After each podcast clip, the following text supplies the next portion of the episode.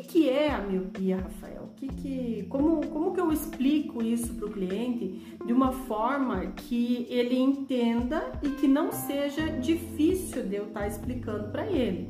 Porque tem palavras que algumas pessoas entendem e tem palavras que outras pessoas não entendem, tem um pouco mais de dificuldade. Qual a melhor forma para a gente estar tá explicando para o cliente qual é o problema dele?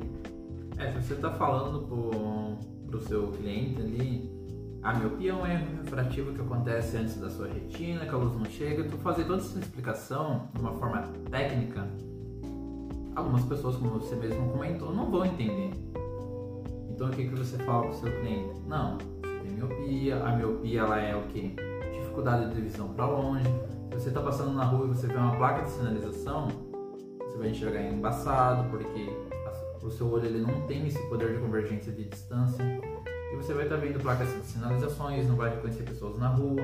Então tu explica com algumas coisas que ele imagine de uma forma fazendo. simples.